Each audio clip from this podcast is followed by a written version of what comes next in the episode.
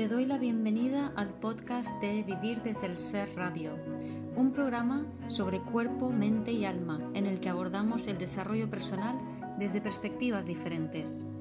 Quiero compartir contigo temas que me apasionan, como las emociones, la conciencia, la espiritualidad, la conexión con el cuerpo, la crianza consciente o la astrología. Mi nombre es Guiomar Ramírez Montesinos, soy psicóloga, astróloga, coach transformacional, escritora, fundadora del proyecto Consciente de Vivir desde el Ser y la presentadora de este programa. En este episodio comparto un live que hice con Imane El Bowali de Pedagogía Interior y Laura Casares. Hablamos sobre la educación emocional es permitirnos y permitir sentir todas aquellas emociones que la vida nos presenta. El problema es que muchas veces no nos permitimos sentir aquellas emociones que consideramos negativas porque no las comprendemos profundamente y porque nos identificamos con ellas. Pero las emociones no son ni negativas ni positivas, simplemente están allí para ser sentidas, para ser experimentadas y para ayudarnos a conectarnos con nuestro ser. Espero que disfrutes de esta charla. Quiero empezar un poco haciendo una presentación para que la gente que me sigue a mí pueda conoceros, para que sepa de lo que hablo, y después hacer, mm, explicar un poco por qué hemos elegido este título y a raíz de ahí lo que vaya surgiendo, ¿os parece? Sí, genial. Vamos allá. Pues empezamos con Guiomar. ¿Quieres presentarte tú? Vale, yo me llamo Guiomar Ramírez Montesinos soy psicoastrocoach, que es un palabra que me he inventado para intentar definir de alguna manera lo que hago, que combina la psicología con la astrología y con el coaching transformacional.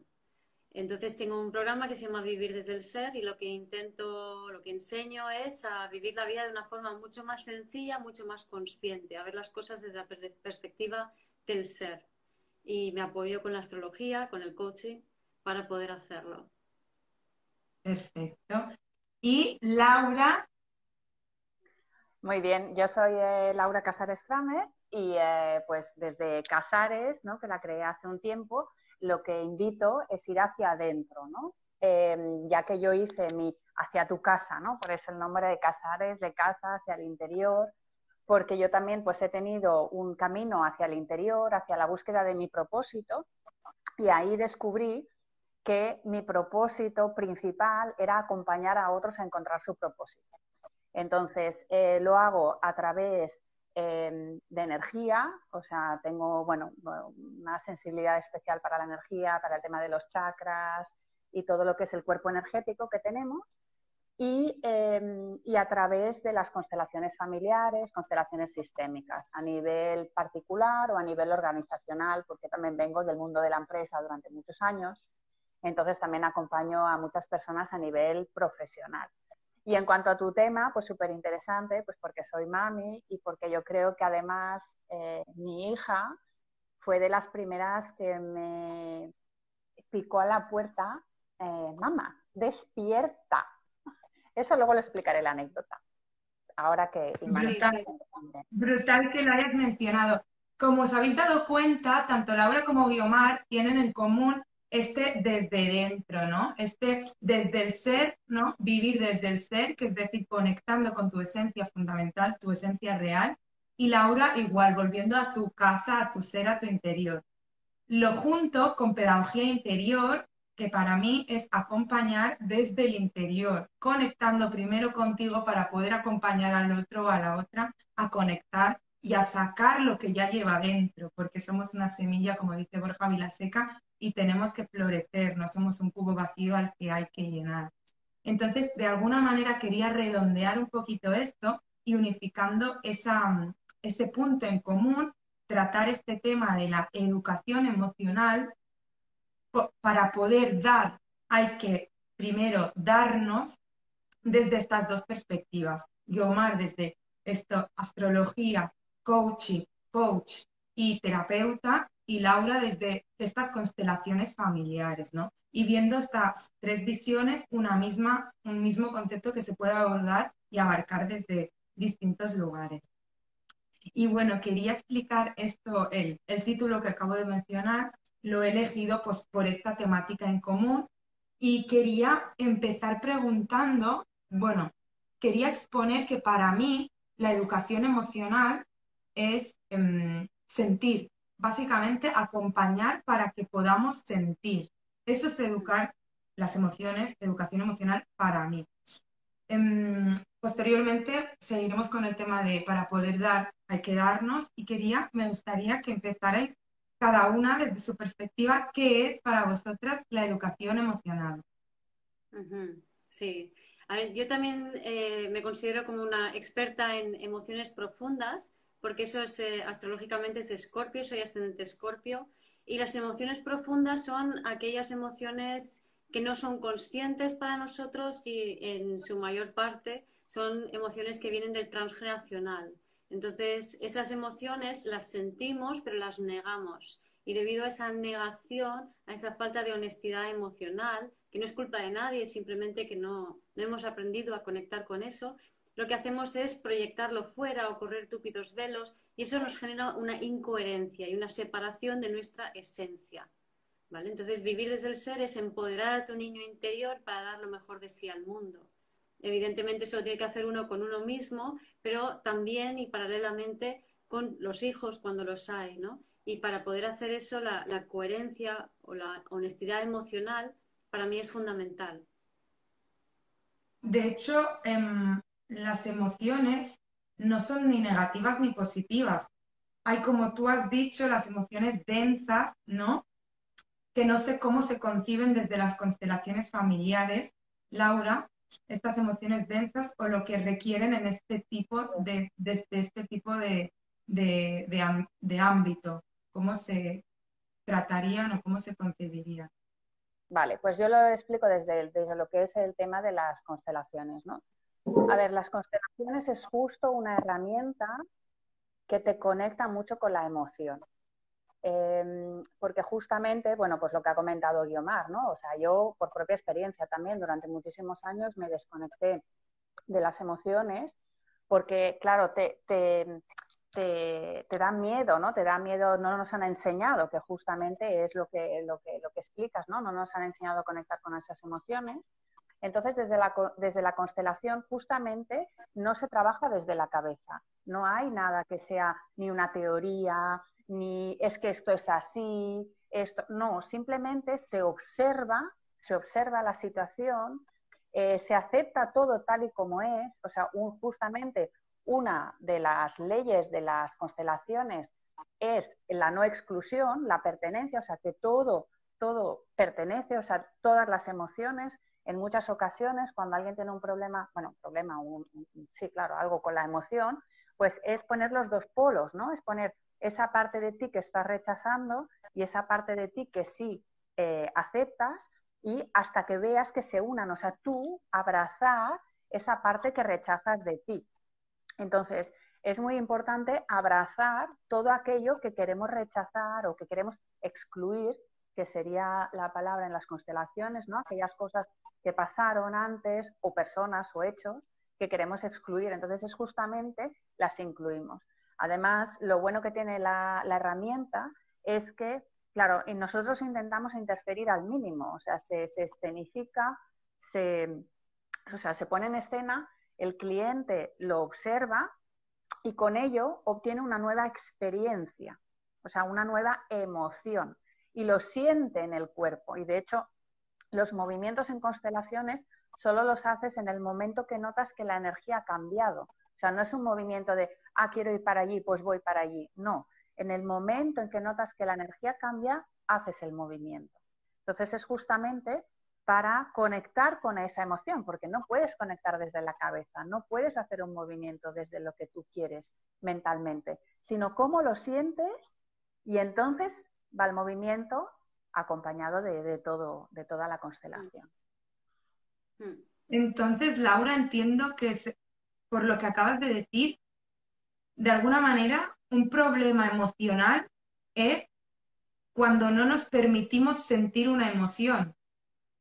Negativa suele ser más bien, ¿no? Eso es cuando Eso sería la definición desde lo que acabas de explicar. Sí, tal cual. Y de hecho, energéticamente, ¿no? También se observa, claro, la, la, energía se observa tanto tú si la observas en ti mismo, en otra persona o durante una constelación. Todo aquello que no permitimos se bloquea, queda estancado, ¿no? Toda aquella energía, por ejemplo, la tristeza, ¿no? La tristeza también, si lo miramos de manera holística, miramos la medicina china, miramos lo que son los chakras, etcétera, están los pulmones. Y entonces una manera de liberar la tristeza, pues es llorando o es, es fluyendo, ¿no? O sea, es que se mueva esa energía. En cambio, ¿qué hacemos? Que como no nos queremos enfrentar a esa tristeza, la guardamos y, se queda estancada en la zona de los pulmones. Y entonces es cuando podemos tener pues, eh, eh, muchos síntomas relacionados con este área, ¿no? Con resfriados, con pulmones, con alergias, con em, asma. Sí, asma, claro, que es alergia, ¿no? El asma, la alergia.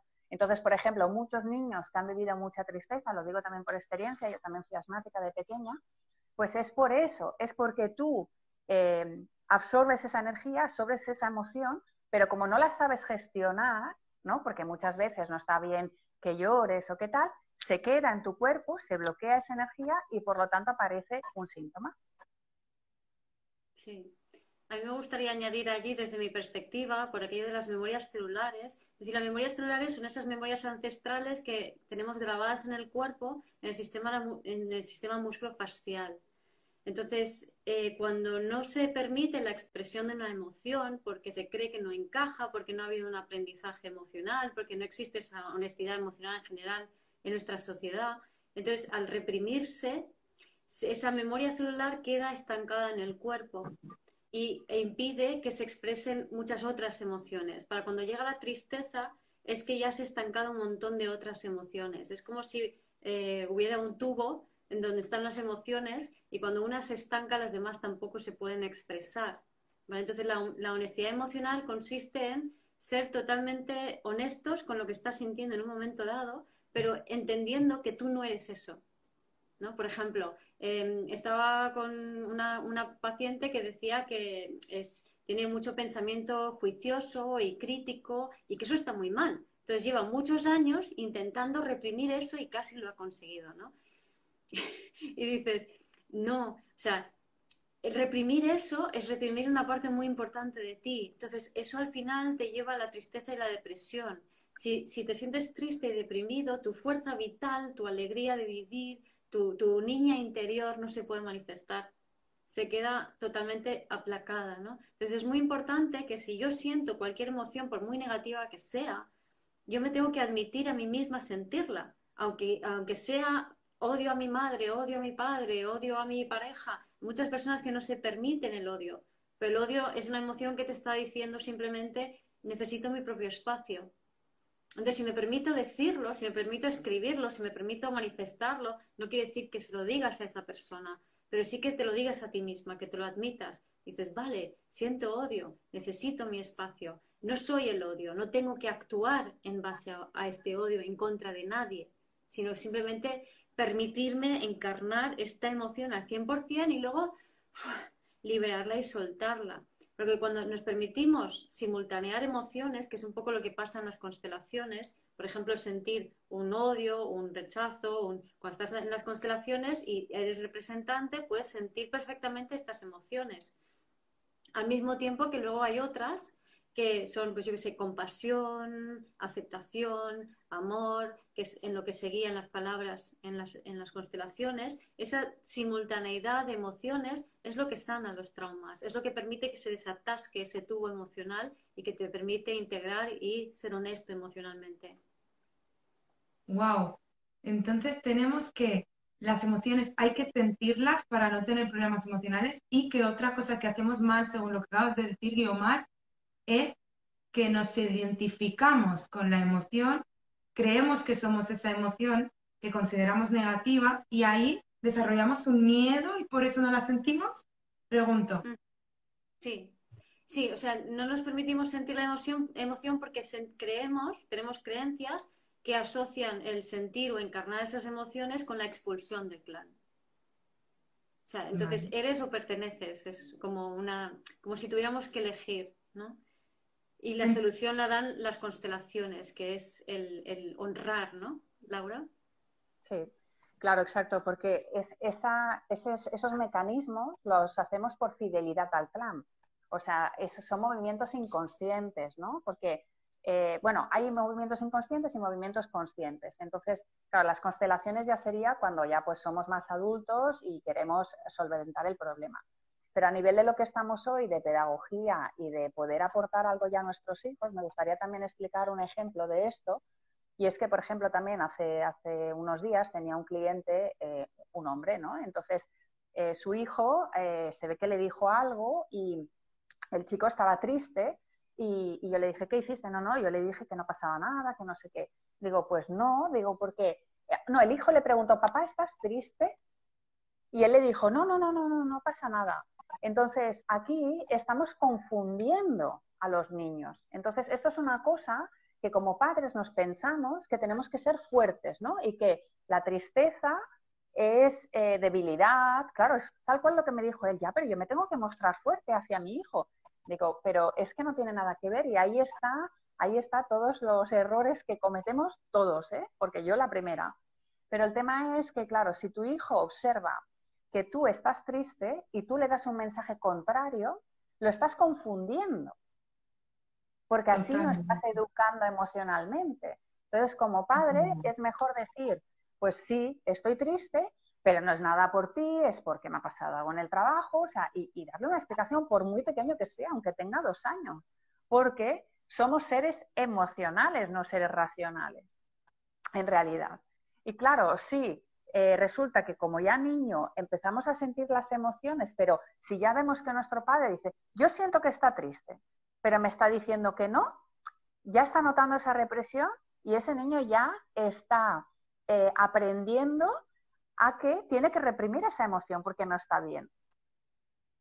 Entonces, eso sería ya desde la parte educativa, ¿no? Claro, las constelaciones lo hacemos cuando ya, cuando ya nos damos cuenta que, pues eso, que, queremos sanar esos traumas. Pero ya incluso desde la educación, ¿no? Desde hacia nuestros hijos, de ser sinceros con la emoción y de, lo que ha dicho Guiomar, expresar la emoción de alguna manera, sea la que sea, y, hablar, hablar del tema, ¿no? De si me siento triste, si me siento alegre, si tengo rabia. Yo hace poco mi hija me dijo, mamá, durante un tiempo te he odiado. Claro, al principio era como, vale, ¿cómo encajo esto? A ver. no, pongas, cara de póker. la verdad, la verdad, lo que sientas. Y por suerte, por suerte, claro, el, el, hecho de estar uno trabajado y de que haya esa confianza, ¿no? De que ella me pueda decir, mamá, te he odiado, ahora ya no, pero te he odiado durante todo este último año, lo que sea, claro, la pubertad es justamente esa fase de despegarse y de no que, ¿no? De, buscar esa libertad, porque ahí está, ¿no? O sea, de hecho es muy sano. ella misma, despegarse de ti, odiarte al máximo en ese momento que necesita odiarte para luego poder volver a amarte, porque esa parte también forma parte de ella y más cuando ella se está expresando su propio ser, ¿no? Y lo que has dicho antes, no solo eh, cuando yo me muestro vulnerable, le estoy permitiendo a mi hijo que también tiene permiso a mostrarse vulnerable, que no está mal mostrarse vulnerable. Perdón, Guiomar, ¿querías decir algo? Sí, sí, yo quería añadir a lo que ha dicho Laura. Eh, yo no tengo hijos, pero sí, sí, he sido hija de una familia muy traumatizada, ¿no? Entonces, mis padres eran, son personas muy racionales, muy, muy, muy mentales. Lo digo porque a veces, o sea, ahora estamos un poco más conectados con las emociones, los padres están un poco más, pero quiero poner este ejemplo porque eh, nosotros como hijos eh, nos han educado en esa incoherencia, ¿no? Entonces aquí creo que se puede ver un poco mejor, ¿no? Entonces, mis padres eran muy, muy racionales, muy lógicos, muy mentales, muy estudiosos, muy libros, libros y todo esto, ¿no? ¿Qué pasa? Que venían de mucho dolor transgeneracional. O sea, mi madre eh, es polaca, pasó por la Segunda Guerra Mundial, eh, exportados a Siberia, abandonaron orfanato, murió su padre, o sea, mataron a su padre, murió su hermano, pequeñito, con ella. Bueno, muchos, muchos traumas, ¿no? y más a sumar eso el estrés postraumático de mi abuela por dos guerras más que vivió ella, ¿no? Entonces, ¿qué pasa? Que todo eso a ellos no, no, pueden hacer otra cosa más que correr un túpido velo y seguir hacia adelante. Entonces, son las siguientes generaciones, las, las, primeras en estar acomodadas, las que se pueden permitir el lujo de sentir todo eso. Entonces, yo nazco en ese ambiente muy sensible, recogiendo toda la información de dolor que hay en mi árbol familiar, ¿vale? De unos padres que han rechazado y negado las emociones por completo. Eso no existe. Entonces, de entrada, yo soy una amenaza porque mi nivel de sensibilidad y de emotividad no la saben manejar, no la soportan. Les pone nerviosos. Entonces, automáticamente es como que no, eh, no, no, no, está todo bien, ¿no? O sea, no sientes nada. O sea, eso son cosas tuyas o este tipo de cosas, ¿no? Siempre como intentando rechazar esas emociones, con sus mejores intenciones, porque ellos se habían construido todo un sistema basado en rechazar las emociones, pero eso a mí me llevó a tener tres depresiones y ser melancólica de niña. De hecho, ahí podríamos introducir la pirámide de Maslow, ¿no? La generación más acomodada, porque ya tiene, ¿no? Un poco, es lo que has dicho, ¿no? Un poquito. claro, pero... O no, no, sí, dime, dime. Sí, es muy interesante porque la pirámide de Maslow a mí cuando la, escuché por primera vez me pareció fascinante y la entendí en el, en el sentido que le daba Maslow, que es como la sociedad pues, primero tiene que tener provista las necesidades de seguridad, luego las de techo y eh, comida y alimento, eh, y luego las de afiliación para luego poder, una vez satisfechas las tres, como seres humanos en una sociedad, ah, entonces eh, pueden empezar a autorrealizarse o a desarrollar una autoestima, ¿vale? Pero es que esto yo lo he llevado a otro nivel más profundo. Es decir, estas son las necesidades básicas de un bebé. Un bebé necesita sus necesidades básicas de seguridad, sus necesidades básicas de conexión, nutrición y las fisiológicas satisfechas para poder empezar a ser. Porque si un bebé no tiene estas necesidades cubiertas, esas carencias, que nos pasa a todos, todos tenemos carencias a diferentes niveles, de mayor van a repercutir sobre cómo te relacionas con la vida y todos tus traumas. De hecho, es así como se hereda el trauma transgeneracional. Entonces, para de alguna manera, por eso hemos puesto este título, para poder dar hay que primero darnos, es para permitir que nuestros hijos y nuestras hijas puedan sentir, primero tenemos que permitirnos sentir. Porque, pregunto, cuando mi hijo siente algo, una emoción densa, como habéis dicho, y yo no me lo he permitido sentir, ¿qué pasa? Cuando lo siente mi hijo delante mío y lo expresa, ¿qué pasa? Mm. Que yo no lo puedo sostener, ¿no? Claro. ¿Y, qué, qué, pasa? ¿Qué intento? Acallarlo a él o acallarla a ella, ¿no? Exacto. ¿Y qué estoy maleducando emocionalmente, no? Claro, porque ahí sí, los hijos lo único que van a hacer es ponerte en evidencia lo que está pasando en tu interior, son tu espejo. Entonces, emociones que tú tienes reprimidas, ellos te van a hacer así, mima, mamá. Yo tengo un ejemplo de una persona que conozco que su madre fue bastante maltratada de pequeña, seguramente abusada también, hasta tal punto que cuando tuvo hijos, eh, llegó a pegar a los hijos, llegó a ser violenta con esos hijos, porque a veces pasa, ¿no? Psicosis posparto se llama, ¿no? Entonces son situaciones que ocurren, de repente se eh, quedaba poseída por, ese sufrimiento que vivió de, pequeña y repetía lo que le habían hecho, ¿vale? Entonces el, el hijo, o sea, el nieto de esta mujer, no sufrió nunca ninguna violencia por parte de sus, de sus padres en este sentido, pero desde bien pequeñito, de repente le entraban neuras y gritaba en plan de mamá, y yo decía, es que está gritando, o sea, su voz es como diciendo, mamá, no me mates.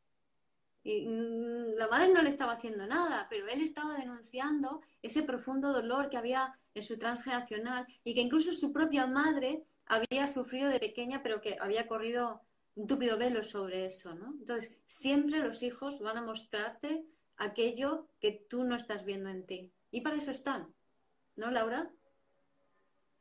Tal cual, tal cual. yo, mira, yo os puedo explicar que en mi caso, ¿no? También el tener a mi hija me hizo, exacto, me ponía el espejo constantemente. Pero al principio, durante muchos años, y lo explico para que por favor otros padres pues eh, aprendáis, ¿no? De, de, estas, bueno, claro, de estas situaciones, de estas charlas, ¿no? Durante mucho tiempo yo me volqué mucho en ella. Hoy le pasa esto. Bueno, pues voy a ayudarla y voy a llevarla a este especialista para que la ayude, porque tal, y no, pues volcada en ella, ¿no? Pues especialista aquí, especialista allá.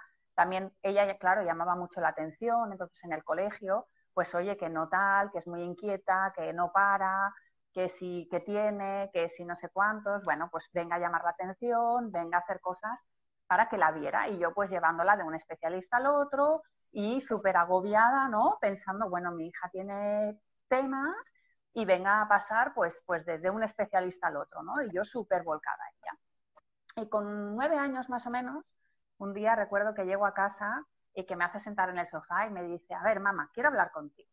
Digo, bueno, digo, a ver, digo, ¿qué, ¿qué me quieres contar? Dice, mamá, tú estás muy preocupada por mí, pero la que necesita ayuda eres tú.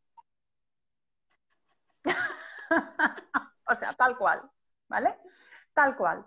Y me dijo, porque mamá, dice tú, dice yo, dice, yo eh, puedo ver a todo el mundo, dice, yo veo a las personas y sé lo que les pasa y sé lo que, lo que se mueve y tal, y lo entiendo. Dice, en cambio, tú eres mi madre y no te puedo ver.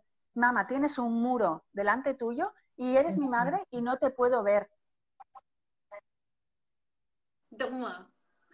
O sea, nueve años, Con nueve años, ¿eh? Con nueve años aproximadamente. Entonces, claro, yo mm, tuve que encajar eh, muy bien el tema. Bueno, de hecho, de hecho fue muy, me, emocioné, ¿no? Porque claro, me, me, tocó allí donde, donde, donde estaba la gran herida, ¿no? Y entonces fue ella la que me dijo, eres tú la que te tienes que, que me estás aquí llevando a tropocientos mil sitios pero la que se tiene que arreglar eres tú. Entonces, eso realmente es súper importante porque, exacto, los hijos nos ponen ese espejo y nos ponen en el espejo de nuestros temas o de generaciones anteriores, que es lo que vemos en las constelaciones. Por eso, por ejemplo, en el caso de las constelaciones no se constelan nunca los hijos, o sea, no viene un hijo a constelar y no el problema no es del hijo, el, tema, que, que, no quiero llamarle problema, sino simplemente es lo que están mostrando el espejo, viene de la madre del padre o de generaciones anteriores. Otra cosa que yo quiero explicar también es que a través del ejercicio que yo he hecho, de las constelaciones, de yo trabajarme a mí y de trabajar a otros, veo el efecto en, mis o sea, en ella y en mis generaciones anteriores. O sea, que se nota, se nota el efecto. Y entonces, eh, a veces yo he llegado a casa después de días intensos, ¿no? De constelar, que puede ser muy intenso, y mi hija estar llorando y yo decir, ay, ¿qué te pasa? Y ella no saber, no sé qué me pasa, no sé qué me pasa, pero está trabajando conjuntamente conmigo el tema que yo he tratado. Y como lo he remenado, bueno, no sé cómo esto es catalana, como lo he estado moviendo, pues ella lo nota y entonces tiene también que soltar, tiene que soltar eso para, para seguir avanzando. Entonces, súper importante que muchas veces centramos toda la atención en los hijos cuando somos nosotros los que, los que tenemos que, mirarnos al espejo. Y cada cosa que hacen, cada cosa, mm, yo qué sé, un, enfado, un, lo que sea, es que mírate, mírate, o sea, incluso el desorden, el desorden en la habitación, ¿vale? El, desorden de, por ejemplo, de ser una persona muy desordenada, normalmente nos muestra la exclusión. ¿Vale? La exclusión de ancestros.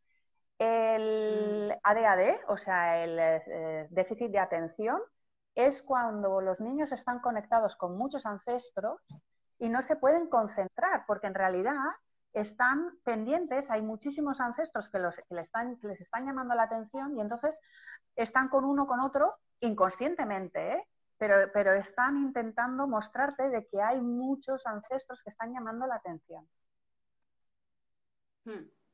Mira, quiero aprovechar una pregunta, Laura, y te la voy a hacer a ti sobre, dice Monimar76, tu hija es muy sensible, quizá otro no lo ve. Y aprovecho porque las familias con las que yo he trabajado, varias veces me ha pasado esto, has tenido la suerte o porque tú estás más trabajada o más abierta de que tu hija te lo ha dicho verbalmente, lo has podido abrazar y trabajar. Muchas veces estos niños que muestran esta hiperactividad o cualquier otro problema de comportamiento, de conducta, los padres lo que hacen, lo que hacemos muchas veces em, es hacerle cosas al niño, como tú bien has dicho, llevarle a terapia, darle no sé qué, comprarle no sé cuánto, hacerle cosas al niño para que el niño deje de ser como es o cambie, ¿no?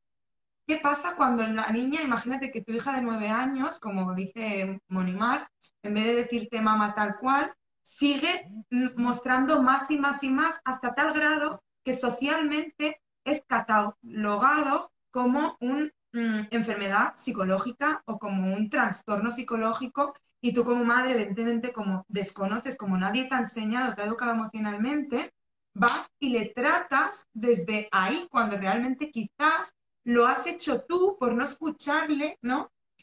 Y no ¿Cómo te estaba expresando para hacer, ¿no? ¿Qué aconsejarías tú en este caso? Que dice Monimar. Mira, mm. yo lo he vivido, porque de hecho cuando ella, cuando mi hija me dijo eso, no le hice caso. Tal cual. Yo ah, continué. No le hiciste caso. Y le seguiste llevando a terapia. Sí, sí, sí. Yo pensé, bueno, ya me, o sea, en ese momento, o sea, fue más tarde que yo me di cuenta de la razón que tenía, ¿vale? Pero en ese momento yo pensé, vale, sí, sabía que en el fondo había algo, pero yo todavía no quería escuchar, todavía tenía que recibir más eh, avisos, ¿no? Y, y te pasar yo por un burnout para realmente darme cuenta de que el problema lo tenía yo. Pero bueno, aunque yo en el fondo sabía que tenía algo, lo que no quería era enfrentarme a ello. Y eso es lo que le pasa a mucha gente. O sea, muchísima gente tiene miedo o, no saben con lo que se van a enfrentar, que, que, al final eres tú mismo, o sea, no te vas a encontrar otras historias, te enfrentas a, a ti mismo, ¿no? Pero sí que es verdad que como sociedad no estamos acostumbrados a trabajarnos y a mirarnos a nosotros mismos. Entonces yo tardé, yo en ese momento todavía no dije, uy, me tengo que mirar yo para ayudarla, no, fue después que me di cuenta. O sea, ella me tuvo que enviar muchísimas señales y ella ha tenido que ir a muchísimos especialistas y he tenido que tener muchos temas para que al final yo dijera, vale, no, es que aquí el tema soy yo. Entonces yo me siento muy identificada con todos estos padres porque tú estás desesperado, frustrado, no sabes lo que tienes que hacer. Además, el entorno en general envían al hijo a terapia, pero nadie te dice el que tiene que ir a terapia eres tú. O sea que empecemos por ahí. Los terapeutas psicólogos que hayan aquí, bueno, yo sí que es verdad que hubo un tiempo que iba conjuntamente, ¿no? E, ella iba psicólogo y yo iba psicóloga también, pero como que no acabé de entender hasta más tarde, mucho más tarde, que el, tema venía realmente de mí y que si yo no me arreglaba, ella no se iba a arreglar. Arreglar, a ver, Perdón, la palabra, ¿no? crítica a los terapeutas de la era que estamos dejando atrás para de alguna manera, si alguien va a elegir terapeuta, que tenga y no sepa cómo elegir, que tenga este también este colador, ¿no? Para elegir también terapeuta. mí me gusta, a mí me gusta decir a los, a los, he visto muchos niños, o sea, muchos padres me han traído sus hijos, sus, hijos o hijas, ¿no? A, terapia. Y primero que nunca un problema es del niño. Nunca. Ellos no tienen problemas. Ellos entienden las cosas perfectamente. O sea, es, el padre o los, los, padres que perciben que hay un problema allí, ¿no? Entonces tú vas a, hablas con los niños, les dices cuatro cosas, lo entienden, lo encajan y chimpum, ya está, ¿no? O sea, ellos no tienen un problema. Y se pueden quedar un poco atascados porque no tienen roles o modelos para hacer las cosas de manera diferente. Entonces, ¿dónde se van a atascar? Donde se atascan sus roles y modelos. ¿Quiénes son? Sus padres. Entonces, yo por eso cuando vienen los padres a consulta, eh, sondeas un poco, ¿no? Hay que tener a veces un poco de tacto para, para llevarlos al, al huerto, ¿no? Y entonces lo que hago es les explico que, mira, que sí, que yo puedo tratar a su hijo, a su hija, pero que, quienes van a estar ahí todos los días con ellos son ellos, entonces yo voy a tener que enseñarles a ellos las claves para manejarlos a sus hijos. Y esas claves para manejarles a sus hijos son su propio autoconocimiento, ¿no? Exactamente. Usas ahí una palanquita buena, ¿eh? Para... Porque a veces no es bien recibido por un adulto que no ha sido educado desde esa perspectiva con su hijo, ¿no? No, se ve, no nos vemos, ¿no? Quiero introducir mm. ahí que desde la pedagogía que intento divulgar, también hablo mucho con las familias de que mm, muchas veces cuando los niños em, no son llenados por cierto amor, por ciertas necesidades emocionales eh, que necesitamos recibir, porque nuestros padres no las han recibido o las han recibido en pequeña medida, no pueden o no tienen la capacidad y a veces no somos conscientes de nutrir a, sus hijos de ese amor, de esa comprensión, de esa seguridad, de ese acompañamiento, de ese sostén, ¿no? Llega un punto en el que el niño pide mamá, ¿no? Imaginaros cuando es bebé o cuando un poco más grande, pide mamá y mamá, esto también lo explicas tú, Yomar, ¿no? Mamá está ahí, pero no está mentalmente y dice, pero si yo estoy con mi hijo todo el tiempo y no se calla o no, o no tiene suficiente, es que si yo hiciera, porque yo siempre digo, digo, el niño siempre tiene razón porque está conectado legítimamente con sus necesidades. Lo que pasa es que cuando yo pido mamá, pido emocionalmente lo que necesito y no lo recibo, paso automáticamente a pedir algo que sí que sé que voy a recibir aunque no me llene. Pongo un ejemplo, cuando yo pido mamá y mamá viene, pero está físicamente cuando puede, pero mentalmente no está, o no viene o viene poco porque trabaja mucho, yo voy a pedir, pongo un ejemplo, cuando salgo a la calle, todas las bolitas de chicle, todo lo que veo llamativo material lo voy a pedir, ¿no? Y, te dice, te pone este ejemplo, ¿no? La madre en plan, no, pero si le hiciera caso a mi hijo, es que me, me, vuelvo pobre, le estaría dando todo esto, ¿no? Pues quería como poner esto, que cuando los niños no reciben esas necesidades emocionales, pasan a pedir algo material que ven afuera, pero que no les llena y porque no han recibido esa necesidad. Por eso también somos un poco la sociedad Mm, materialista, porque al no haber recibido estas emociones, llenado esa vasija emocional que necesitamos llenar, hemos necesitado identificarnos con cosas exteriores que vemos, pedir tener, pues, de adultos, el mejor coche, la mejor moto, la mejor casa, la mejor ropa, ¿no? Para ser, pero realmente para ser tengo que recibir esa vasija emocional y permitirme sentirla para poder saber quién soy. Porque como Laura ha dicho, somos seres emocionales, ¿no? Exacto. Y ahí eh, lo que yo hago directamente, como soy así de, radical, le digo a toda madre que viene a la consulta, eh, le digo, mira, toda madre es mala madre, no hay ninguna excepción. Con esto ya es como que te, esta, esta culpa por ser mejor o peor madre y todas estas cosas, decir, a ver, tranquilas, has traumatizado a tus hijos, porque no podía ser de otra forma, porque vivimos en una sociedad traumatizante que enajena a las personas de sí mismas, desde, sobre todo desde la época industrial. Entonces, es imposible en nuestra sociedad moderna atender adecuadamente a un hijo. ¿vale? Porque para eso tendrías que tenerlo la madre encima durante los primeros dos años de vida teniendo todas sus necesidades básicas. Y esto no ocurre.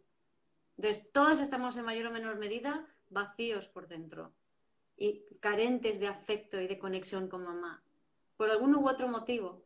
Con lo cual todos tenemos este enganche a este mundo externo materialista, consumidor.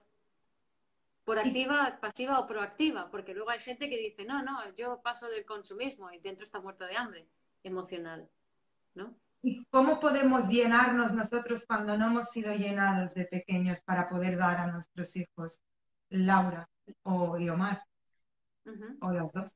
A, ver, yo la experiencia está igual también, lo mismo, ¿no? Em, eh, recuerdo que mi hija me pedía mucho, ¿no? Me pedía estar siempre ahí eh, y era pues eso, ¿no? Mamá, mamá, ¿no? Hasta, hasta, de, hasta de muy grande, ¿no? Y me acuerdo que tener esa conversación con, con, una psicóloga, ¿no? Y yo decirle, pero, eh, y, que ella me explicara, ¿no? Es que necesita más madre, ¿no? Y yo decía, ya, pero si yo estoy, pero si no sé qué, pero si recibe el cariño, pero si también lo recibe de la abuela, lo recibe de no sé qué, ¿no? Pero en realidad no entendía hasta más tarde de que no se trata de la cantidad, pero se trata realmente de esa calidad, de, que, de esa presencia, de que cuando estés, estés de verdad. Y esto no solo es para nuestros hijos, sino para las parejas y para todo, ¿no? Y es que creemos que estamos físicamente, pero no estamos, porque en vez de coger y decir, vale, pues ahora me olvido de, claro, como madre encima, yo lo veo, yo lo he sufrido, y lo ve alrededor. Es como que queremos ser las madres perfectas, las mujeres perfectas, trabajadoras, no sé qué, y lo queremos hacer todo y a la vez, ¿no? Es como, no, eh, eh, estoy aquí con la niña, pero me estoy poniendo una lavadora, ahora vengo, cariño, que pongo la lavadora, que no sé qué, qué tal, qué cual, ¿no? no vale, pues, pues todo esto no funciona, no funciona. O sea, es o estás con el hijo, o estás poniendo la lavadora, o estás con no sé qué pero no intentes hacerlo todo a la vez para ahorrarte tiempo, no sé qué, porque es que llevas tal estrés, llevas, o sea, todos llevamos tal estrés dentro y queremos hacer tantas cosas y queremos tenerlo todo controlado, entre comillas, que no funciona. O sea, lo que, lo que el, tema es, si estás con tu hijo, estate con tu hijo y ábrete un canal. O sea, ponte a jugar, ponte a, lo que sea lo más simple, ¿no? Y, y, pero está, está en presencia y no estés pensando, o sea, estoy aquí delante, pero estoy pensando que luego tengo que hacer la cena, que luego tengo que no sé qué, que luego tal, ¿no? Y escucha de verdad y siente, ¿no? A, a, la persona que tienes delante, ¿no? Porque realmente el tema es que, pero claro, viene de lo que dice Guiomar, que tú tampoco te escuchas a ti, porque tú en realidad, ¿no? Esto también aparece mucho, ¿no? En, en constelaciones, todo el tema de la culpa y el postergar, ¿no? Bueno, no. Primero limpio, hago la cena, hago todas las obligaciones y luego me permito como recompensa parar. Es verdad. Y es como, y, estar con mis hijos. Cuando te acabo de trabajar, me permito estar con mis hijos el fin de semana y aún así le estoy dando vueltas a la sí, sí, sí. Ahí, ahí ya estás agotado, ya está, ya, ya, ya, ahí un 1% de la Laura, no, ya no queda. Por eso tu hija no te veía, ¿no? Tenía una pared, dice, mamá, no te veo. Porque, yo, estaba puesta, yo estaba puesta en piloto automático. O sea, claro, eh, entiendo que, pues bueno, creas estas, estas, eh, estos mecanismos de supervivencia. Entonces, para mí, era el mecanismo de supervivencia era hacer, hacer, hacer, hacer, hacer, hacer, hacer, constantemente, ¿no? Estar todo el rato súper ocupada, de arriba para abajo, para, no enfrentarme a mí misma. Exacto. Y quiero poner aquí un ejemplo de eso que he observado, ¿no? De una madre que, dentro de lo que cabe, bastante consciente, una persona bastante trabajada, eh, acaba de ser mamá, ha venido todo un poco grande y resulta que veo su interactuación con el bebé y está todo el rato o sea, el bebé no para de hacer ruiditos, los ruiditos le ponen nerviosa a la madre, la madre está todo el rato haciendo, hablando con el bebé, pero lo está haciendo desde el cállate ya, cállate ya. O sea, ella no soporta, no, le pone nerviosa que su bebé esté haciendo ruiditos sin parar y esté demandando atención todo el rato, ¿no? Entonces, debido a eso, se está disociada en la mente interactuando con el bebé y el bebé buscando a mamá en su mente. Entonces, ambos están fuera del cuerpo. El bebé está intentando como diciendo, papá, mamá, baja, mamá, baja. ¿Para, ¿Para qué? Para conectar con ella, ¿no? Entonces, en un momento dado le digo, baja tu atención al chakra, al, tercer chakra, al plexo aquí debajo del estómago, que es donde nos conectamos con el bebé, y pon tu mano sobre su plexo, ¿vale? Y con, pon atención en conectar de aquí a allí con el bebé, de cuerpo a cuerpo, de plexo a plexo. Y al hacerlo, el bebé primero se, asustó y luego se calmó. No, reconocía el, contacto de la madre, pero luego lo agradeció. Eso es para, o sea, incluso mucha gente pensando que lo está haciendo bien, está pensando, no lo está haciendo de verdad. A todas y todas las que nos estáis escuchando ya tenéis un ejercicio para hacer. Repito, cuando no podáis conectar con vuestros hijos o cuando sintáis que hacen algo que os molesta, ¿no, Guiomar? Podemos de alguna manera para conectar, ¿no? Conectar con su chakra, eh, tercer chakra, ¿eh? Sí. ¿Y cómo lo hacemos? Explícalo para las Simplemente tú pones tu atención allí, en el cuerpo, en, en esta zona. Y desde aquí pongo la atención a mi bebé, a mi hijo. Entonces, si es un bebé, es muy fácil ponerle la mano encima. Entonces ya automáticamente ya no estoy en la mente, estoy en el cuerpo y con su cuerpo. O sea, es muy simple realmente. Por cierto, también a tu pregunta me gustaría añadir el tema del bebé interior, que es, habla de si nosotros tuvimos las necesidades no satisfechas cuando éramos bebé, esas necesidades no las vamos a saber satisfacer de adultos a nosotros mismos y por supuesto tampoco a nuestros bebés. Entonces, si a mí no me hidrataron bien, yo no sabré detectar las señales de sed en mi cuerpo. Si no sé beber bien, si no sé hidratarme bien, voy a estar muy disociada. O sea, y, voy a y si estoy muy disociada, voy a estar muy en la mente dando vueltas y muy ansiosa. Y desde allí no puedo conectar con nadie. Ni mi bebé, ni mi pareja, ni nadie. ¿Vale? Entonces, tenemos que aprender a cubrir esas necesidades básicas que mencionaba antes, ¿no? Entonces, beber, comer, ritmo, respiración, frío, calor, conexión, nutrición, cariño, seguridad. Lo tenemos que hacer con nosotros mismos, si no nos lo si papá o mamá no, si mamá no pudo, bueno, mamá, porque es básicamente ella, ¿no? Si mamá no, nos pudo dar eso, te lo tienes que dar tú. Por eso siempre me veréis viviendo. Pablo. Muy bien. Voy a leer un este poco... también Sí. No, no, el tema está. Sí, yo he, mirado también, se vean algunas preguntas. El tema este mm, de, la hiperactividad de los niños y de los chakras, por ejemplo, lo que se observa mucho es que eh, los niños hiperactivos, por eso también, o sea, es, mm, mi hija que estaba como, está todavía como dictaminada de hiperactiva, también si os fijáis, ¿qué hacía yo? ¿No? Hacer, hacer, hacer, hacer. Entonces es el reflejo, ¿no? Si a ella le están diciendo que es hiperactiva, pues ¿cómo es la madre? ¿No? Yo pensaba, yo no, yo no soy hiperactiva, si yo me puedo concentrar muy bien, si no sé qué, sí, claro, pero es que no paraba, no paraba de hacer cosas, ¿no? Entonces la hiperactiva era yo. Y, el, y la hiperactividad está en el chakra primero, o sea, está en el chakra base, que es la base que está en al final del coxis, ¿no? Pero que también lo que es muy fácil también para hacer con tanto, o sea, lo que se ve en los niños hiperactivos es que ese chakra básico, que tendría que estar en equilibrio, lo que hace es que se expande y se contrae constantemente, o sea, no está quieto, está todo el rato así. Si tú lo mides, estás, estás así todo el rato, se abre y se cierra, no tiene, no, no está contenido, no tiene una contención. Entonces, por eso la energía se, esparce por todas partes y por eso el niño no se puede estar quieto.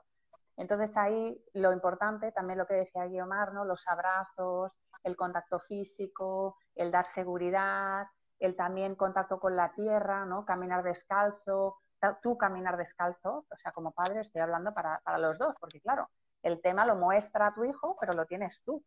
Entonces, eso también, ¿no? El, el, tú caminar descalzo, el ir a la naturaleza, el contacto con la naturaleza, ¿no? que nos hemos olvidado mucho también, ¿no? de, ir con nuestros hijos, pero no a, o sea, a realmente respirar y andar por la naturaleza y de forma, o sea, parar, ¿no? Ese ritmo, frenarlo para, eh, para ir más lentos, ¿no?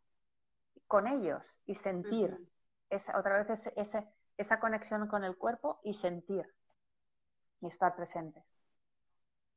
De hecho, la conexión con la tierra es con la mamá Pacha, con la madre, ¿no?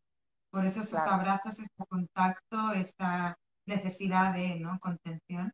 Sí, mm. totalmente. Mira, mm. Eve Flores González decía, premio castigo. Si lo relacionamos con lo que estamos diciendo ahora, Guiomar que decía mm. antes, ¿no? Mi hijo está haciendo un ruidito que a mí me molesta, y cuando tú decías, eh, Laura, mi hija se movía mucho, ¿no? Quizás el maestro o la maestra, o no sé, o tú misma, la castigues o la premies cuando haga más o mejor, ¿no? Según mi, mi, interpretación. ¿Qué, ¿Qué, pensáis? ¿Qué podéis decir sobre eso? Premiar o castigar según nos parece que se comportan los niños o que hacen lo que tienen que hacer o no. Hmm. Eh, creo que, a ver, premio y castigo así tal cual. A ver, la, esencia de la teoría conductista, que se basa, o sea, la teoría cognitivo-conductual, que funciona con el premio y castigo, tiene algunos puntitos para los cuales funciona bien, ¿no? Y básicamente lo que te permite el tema premio-castigo es colocar muy bien los límites. Es decir, es definir qué se premia y qué se castiga. Entonces, si tú tienes un hijo jugando a la Play todo el rato y le dices, no, solo vas a jugar eh, durante dos horas y, luego te voy a dar de premio em, esto que te gusta, esta comidita especial para ti, o yo qué sé, o, lo que sea, ¿no? Entonces, ahí estás funcionando con premio y castigo. Funciona muy bien porque si lo sabes hacer, si, si lo cumples, pues el niño aprende a ver la consecuencia de sus actos.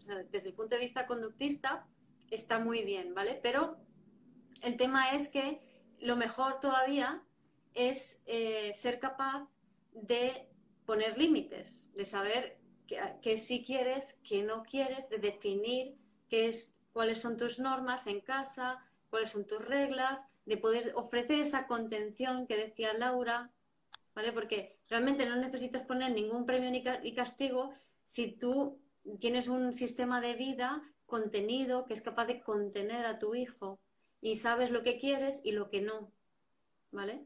Entonces, te ayuda a poner límites. Si sabes poner límites, hay un paso más. Es si tú no necesitas poner ningún límite si profundamente estás conectado contigo y sabes lo que quieres. Si yo sé lo que quiero, no necesito poner un límite, no necesito encontrarme con una realidad al cual tengo que reaccionar, porque ya elegí antes. Y si en vez de límites, por ejemplo, perdón, una pregunta. Y si en vez de límites me te dice una familia que me ha hecho esta pregunta, em, ponemos valores, ¿qué valores son para mi familia más importantes? Y de ahí, a partir de ahí, trabajamos. ¿Qué diríais? ¿Es una forma camuflada de poner límites? Por ejemplo, pongo un ejemplo. El valor, ¿no? ¿Lo, has entendido? Sí, pero dime qué valor pones de ejemplo. Por ejemplo, el valor mm, de la mm, amistad o el valor de compartir juntos o el valor de, mm, del amor, ¿no? Que todo se rige a través del amor, a través de, te digo con amor, te hablo con amor, me comunico con amor, eh, no sé, le diría a una familia, no nos insultamos, ¿no? Em, el valor de, la escucha.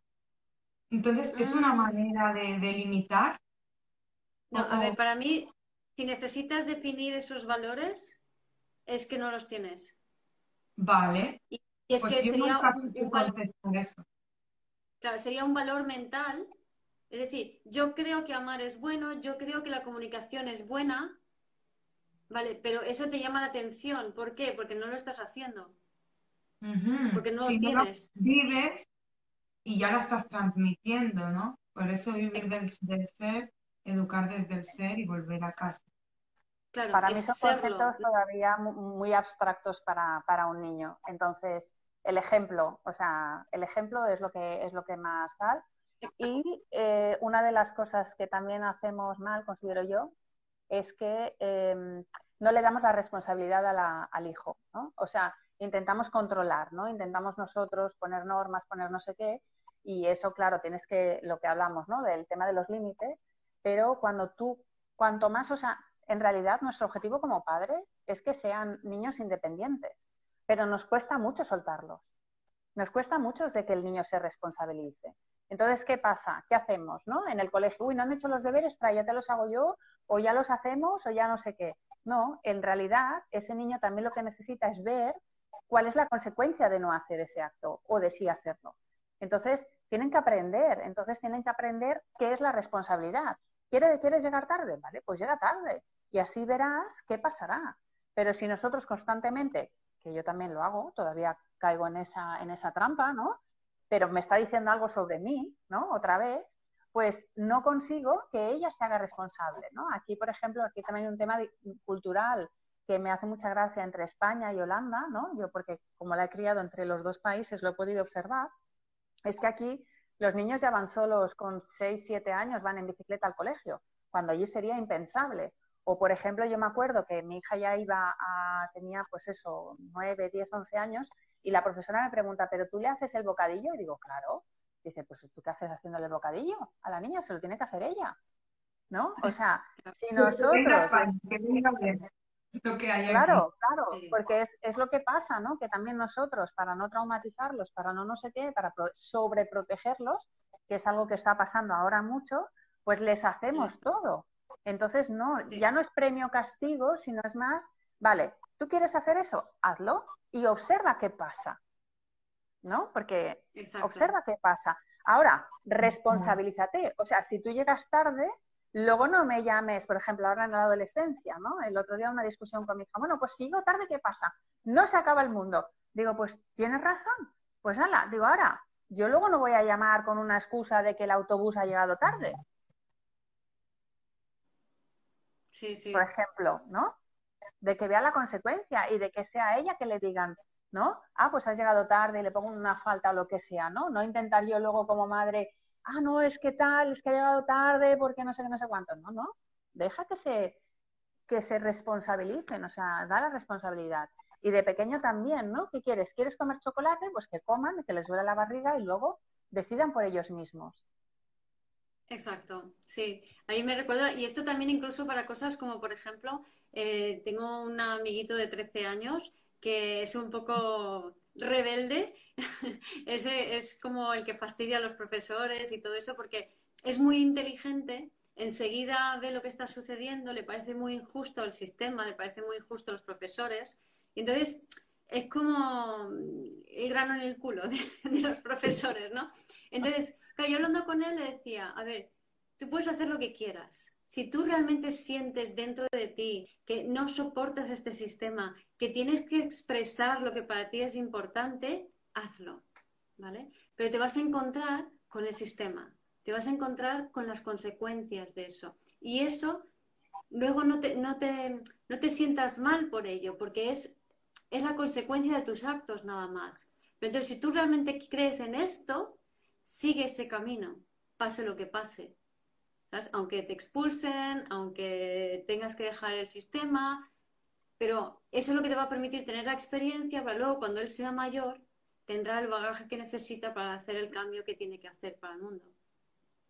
Eso no lo mm. Entonces, incluso, esto quiere decir que incluso si un niño se porta mal, ¿qué quiere decir eso? O sea, ¿realmente se está portando mal el niño en clase? ¿No? Exacto, se está expresando, está expresando lo que lleva dentro, ¿vale? Lo que es importante es que los adultos que tenga alrededor le acompañen para que comprenda el marco dentro del cual está haciendo eso. O sea, validando lo que él siente, pero al mismo tiempo explicando que, que, vale, tú sientes esto, pero cuando tú haces esto, las consecuencias son estas y estas personas van a sentir esto y esto y esto. Entonces van a responder de esta manera. ¿Lo ves? ¿vale? Entonces tú eliges si quieres seguir teniendo esa respuesta o no, si quieres seguir afectando a los demás de esa manera o no. Exacto. Y que ese sistema es una consecuencia, pero es algo externo, no somos nosotros, porque muchas veces los padres nos relacionamos hacia los hijos. Digo no, no soy madre ni padre, pero, pero trabajo con familias, he trabajado con familias presencialmente mucho tiempo y quería decir esto, ¿no? Que muchas veces desde la paternidad, maternidad, nos dirigimos a nuestros hijos como si el sistema fuéramos nosotros, ¿no? Es que luego se van a encontrar con esto como si fuéramos nosotros, ¿no? Ellos son de una manera que se tienen que expresar, pero si nosotros nos expresamos como si fuéramos el sistema y imponemos eso, normal que se rebelen porque tienen la necesidad de explotar, irse al otro extremo porque es la manera que ven de ser, pero realmente no es tanto extremo. Si a mí me permiten ser desde que soy un bebé, yo no voy a sentir la necesidad en la adolescencia que decimos que es normal separarme de mis padres, insultarles, odiarles. Quizás si aprendemos a educar desde que les permitimos ser desde pequeños, di, di, di, di. Digo, un poquito sí hay que odiar a los padres, porque el odio es simplemente conciencia de separación y acción para hacer lo tuyo diferente. Es, es individuación. Vale. Es una Pero quizás no sería tan explosiva, es, es, lo que quiero expresar, esa adolescencia tan wow, incluso que, que, hay padres que nunca vuelven a hablar con los hijos y los hijos que quedan huérfanos. Conozco a una persona así, ¿no? Y, y los padres viven en plan como si no tuvieran una hija, pero realmente súper heridos y la hija igual, ¿no? Tiene mi edad.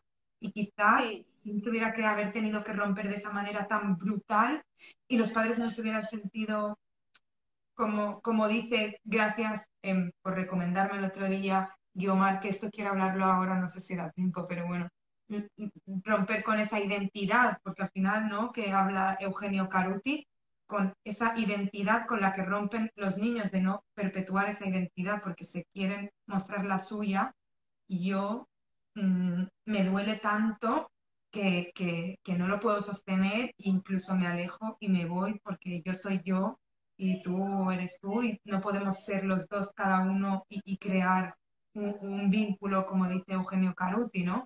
Que tú me, me la recomendaste y yo flipé, muchas gracias, porque yo hablo mucho del vínculo y quería un poco mencionar esto del vínculo que trabajo mucho a través de priorizar el vínculo entre madre, hijo, hija, antes de priorizar cosas externas, a ese vínculo, porque ese vínculo es el que siempre durante los años me va a permitir mantenerme unida a mí y a mi madre o a mi padre y a permitirme ser. Es a quien voy a girarme y voy a encontrar, voy a buscar el vínculo, si no lo tengo de mi madre, de mis amigos, de, de quien sea, aunque sea negativo, negativo, ¿no? Sí, aquí eh, Laura nos va a poder contar muy bien con constelaciones familiares eh, lo que sucede cuando hay una separación brusca. Lo primero quiero explicar una cosita antes, ¿no? digamos, la energía de cáncer es la energía del odio y del amor, ¿vale? Entonces, el, tipo de amor que profesamos es un amor-odio, porque es un amor excluyente. Amo esto y odio aquello, rechazo aquello, ¿no? Pero bueno, Entonces, la energía de cáncer es como una olla que, se va cocinando, que tiene la tapa puesta, que no tiene válvula. Entonces, esa presión va aumentando, aumentando, aumentando, ¿vale? Y esa energía de presión que aumenta, aumenta, es la energía del odio, ¿vale? Entonces, lo que pide es espacio, necesita más espacio para poder expandir esa energía, ¿vale? Entonces el odio tiene este propósito, es una energía expansiva en, radialmente que lo que pide es un espacio propio, es como la energía de la, de la, barriga de mamá que se extiende, esa energía que hace que el bebé crezca, energía se extiende, esa energía de odio, ¿vale? Entonces es para crear algo nuevo que, y un espacio para algo nuevo. Entonces el tema es que cuando ese espacio no se permite, puede haber una manifestación externa explosiva, ¿vale? Que la energía de cáncer, cuando ya no puede más, rompe el huevo, ¡pas! ¿no? Se rompe la cáscara del huevo con el polluelo, ya no puede crecer más. Entonces, eh, puede haber esa manifestación explosiva y esa separación que mencionas entre padres e, e, hijos, pero es que justamente cuando eso sucede de esa manera, donde la gente luego no se habla, no se está produciendo una separación real. Ha habido un intento, una explosión, pero no ha habido una separación real, porque cuando hay tanto aislamiento, en realidad lo que hay es todo lo contrario. Hay una mezcla, una interconexión y una dependencia del sistema tremendas, ¿verdad, Laura? Sí, es que, es que pensamos que, que, somos libres cuando tomamos distancia, ¿no? Pensamos que la distancia física, ¿no? El no estar físicamente con alguien, pues eh, somos libres, ¿no? Y sobre todo, pues eso, como hijos, ¿no? Muchos hijos nos hemos rebelado contra los padres, ¿no? Entonces, y te puedes ir a otro país a vivir, te puedes ir a la Conchinchina si quieres, pero en realidad eh, el, vínculo es o cuando estás muy encima o cuando estás en el otro polo opuesto. Entonces te estás polarizando, pero estás, tienes como lo que llamamos un poco las cadenas invisibles, que son esas fidelidades. Entonces estás alimentando ese vínculo porque de la única manera que te vas a poder liberar es cuando lo integres, como hemos dicho antes, ¿no? Esa exclusión, cuando la integres, la honres y entonces la liberas con amor, pero no la puedes liberar con odio. O sea, cuando hay odio estás atado, estás atado a esa, a esa persona, a ese vínculo. Y solo en el momento que lo integras, que lo honras y entonces lo sueltas, es cuando tú puedes hacer tu camino. Hmm. Cuando hay odio identificado, para separarlo de lo que he dicho antes. O sea, cuando odio y me creo ese odio y me identifico con ese odio, entonces estoy ahí pegado. El odio como energía en sí misma que no juzgo, es como entiendo que esta energía sale, sale, sale, sale, no la juzgo, entonces no me identifico. Si la juzgo, me voy a identificar. Si creo que es mala, me voy a identificar con ella. ¿Vale? Porque la rechazo. Entonces, si la acepto, entonces esa energía me sirve para descubrir mi identidad. Pero si no lo acepto, me quedo enganchada. Y a nivel, y a nivel de amor, también a nivel energéticamente, ¿no? El, chakra corazón, justamente el amor energéticamente está asociado con el espacio, justo lo que has dicho, ¿no? Guiomar. Entonces, lo que pasa es que eso es un concepto que culturalmente lo tenemos mal entendido. Nosotros nos pensamos que cuando queremos a alguien, tanto a nivel de pareja como a nivel de hijo, lo que tenemos que hacer es estar encima. Y justamente cuando tú quieres a alguien, lo que tienes que hacer es darle espacio y permitirle ser, que es lo que estamos hablando ahora, ¿no? Entonces, ¿qué pasa? Que cuando tú a un hijo eh, lo quieres transformar y no estás observando cómo es, es cuando se va a generar ese odio y esa separación, ¿no? ¿Por qué? Porque tú no le estás permitiendo a tu hijo ser genuino, o sea, mostrar esos talentos que tiene y que florezca, como has empezado al principio, ¿no? O sea, se trata de tu hijo tiene un talento y lo tienes que observar, aunque no sea aquello que a lo mejor la sociedad espera. Y darle la libertad, tú como padre, con ese amor incondicional, y darle esa libertad para que se exprese y sea en, en, la manera y sea lo que es y no lo que la sociedad o el encaje que queremos meterlos en esa cajita de perfección, ¿no? Por ejemplo. Entonces, en el momento que le damos espacio a ese hijo, de casualidad de las casualidades, Yomar, mi hija es cáncer. Oh, qué O sea que, o no, o no, para variar. Y yo soy Luna Leo, o sea que yo soy que mamá acaparadora, ¿no? Mamá, ven aquí que, te cojo, ¿no? Mírame. Entonces, si yo... Mírame. Claro, sí, sí si, si yo no le doy ese espacio, ella se, se, se, rebota, cuando luego también, al ser cáncer, también necesita mucho, ¿no? La familia y ese acogimiento y esa, ese cariño, ¿no? Pero, pero es primordial a los hijos y a las parejas, ¿no? Todas las situaciones de amor, lo importante es dar la libertad y la confianza, ¿no? Por eso ha dicho Guiomar esto de que en verdad no hemos estado relacionándonos desde un amor, sino desde un amor-odio, pensándonos que estamos dando amor, pero estamos entre ese amor-odio. Y Laura, has dicho una cosa que yo también lo menciono mucho, eh, eh, amor condicionado y amor incondicional.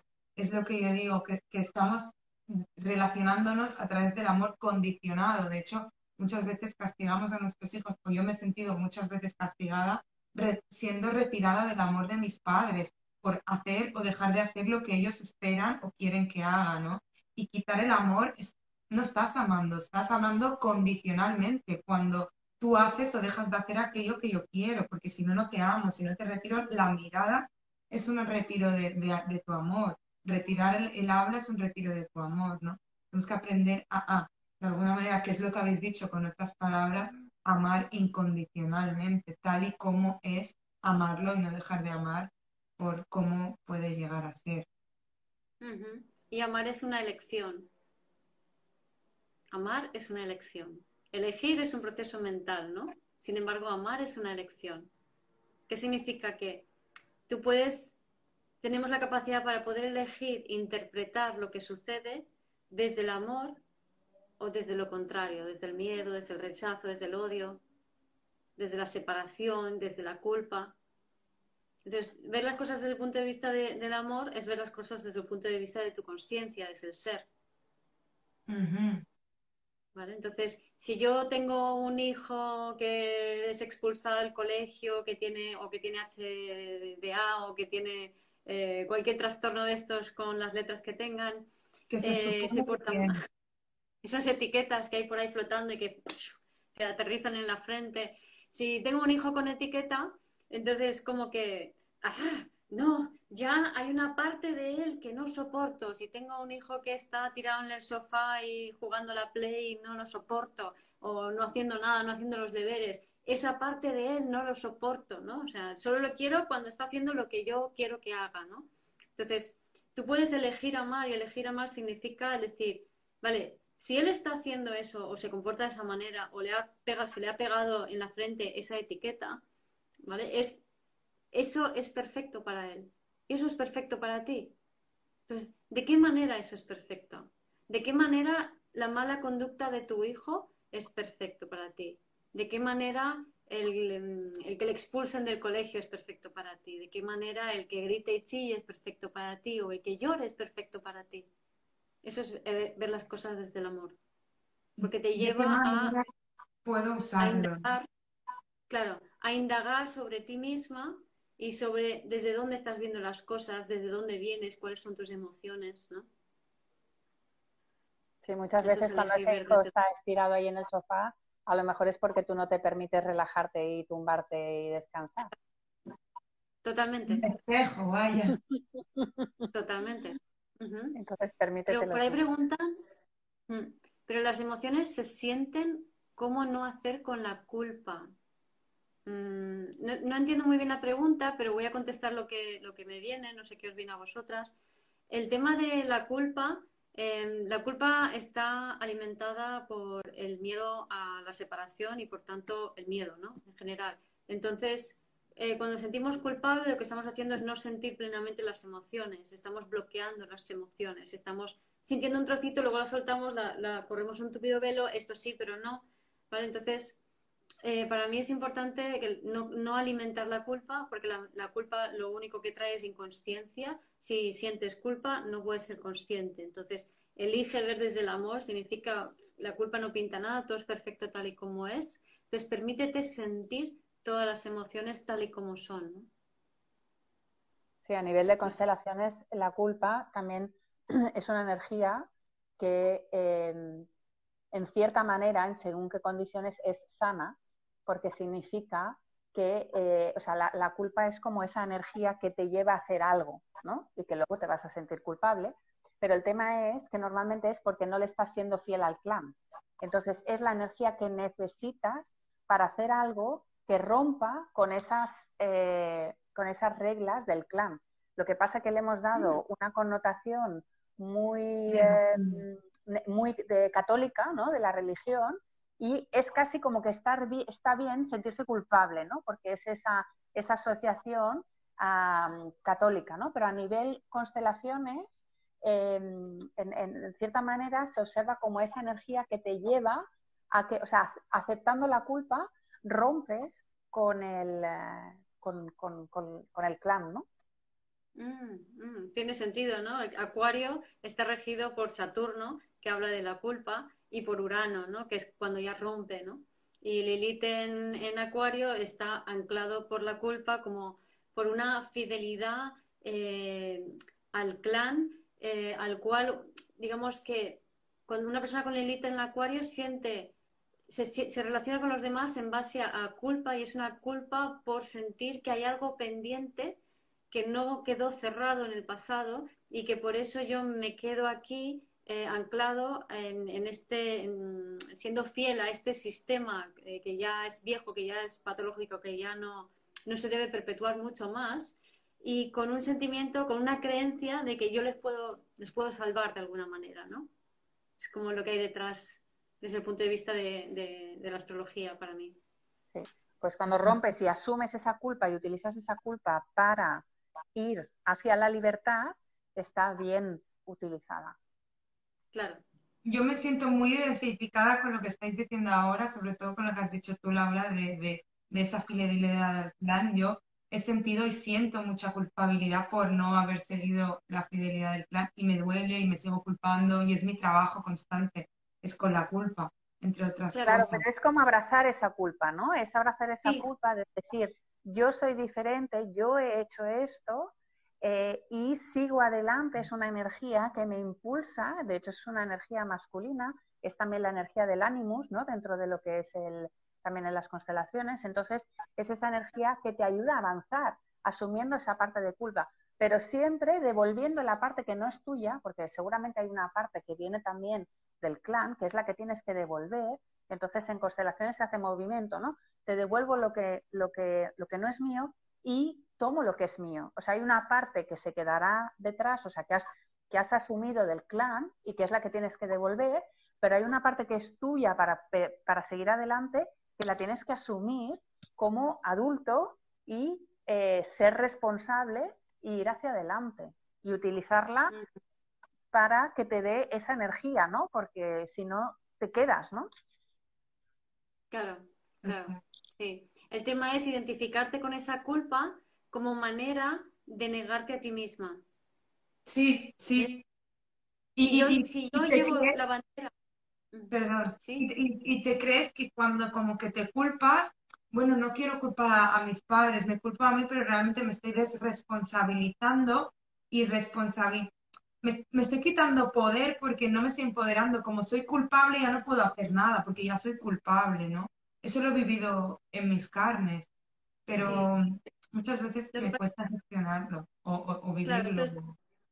la, la culpa es una forma de decir, bueno, no soy perfecta, es decir, no soy yo, no soy yo mi, mi, mi esencia, porque aquí me quedo con vosotros y entonces me agacho para que acoplarme yo a vuestra mirada estrecha y sentir que todavía pertenezco a algún sitio, porque quedarme aquí solita siendo yo, completamente yo, es como, ¡ah! qué vértigo, estoy sola en el universo, un puntito flotando, me da mucho miedo, no quiero hacerlo. Entonces cogemos la culpa para tener esa sensación de, de que, de que estamos ahí ligados, ¿no? Sí, total. y esto no se contradice con lo que ha dicho Laura, ¿eh? No, no, son, diferentes visiones. veo la relación. Sí, son diferentes visiones. De hecho, este ejemplo que acabas de poner es brutal porque yo soy de Marruecos, he nacido en Marruecos, pero vivo y he, vivido casi toda mi vida en España y me he criado, o sea, me he educado en España mayoritariamente, pero cada año voy a Marruecos, tengo más familia en Marruecos, siempre cuando era pequeña me, me han obligado a ir y Ahora voy porque quiero, porque también me gusta visitar a mis primos, a mis primas y demás, y porque me encanta Marruecos.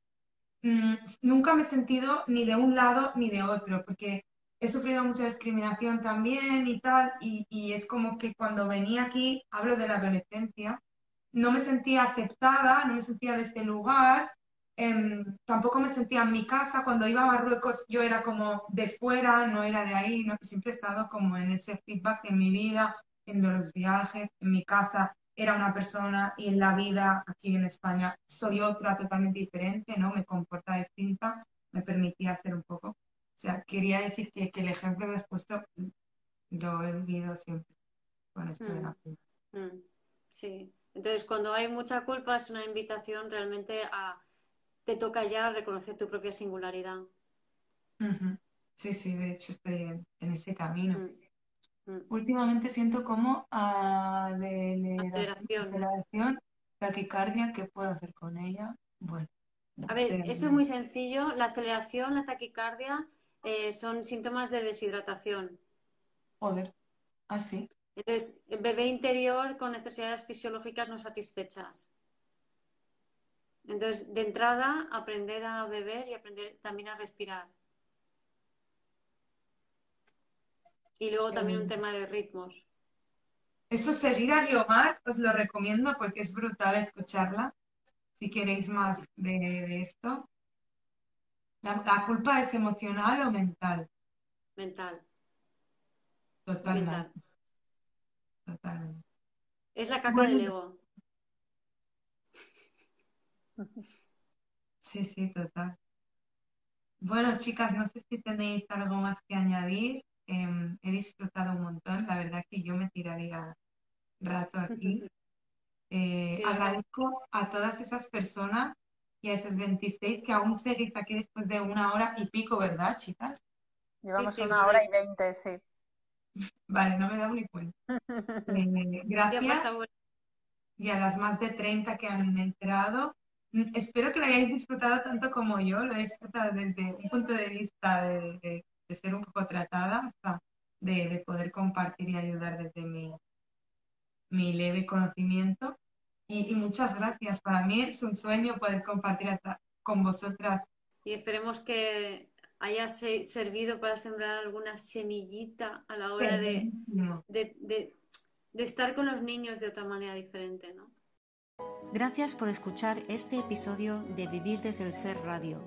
Si te gustó el contenido y los temas que hemos abordado, dame un like o un corazón y te invito a visitar mi web vivirdesdelser.com y a seguirme en las redes.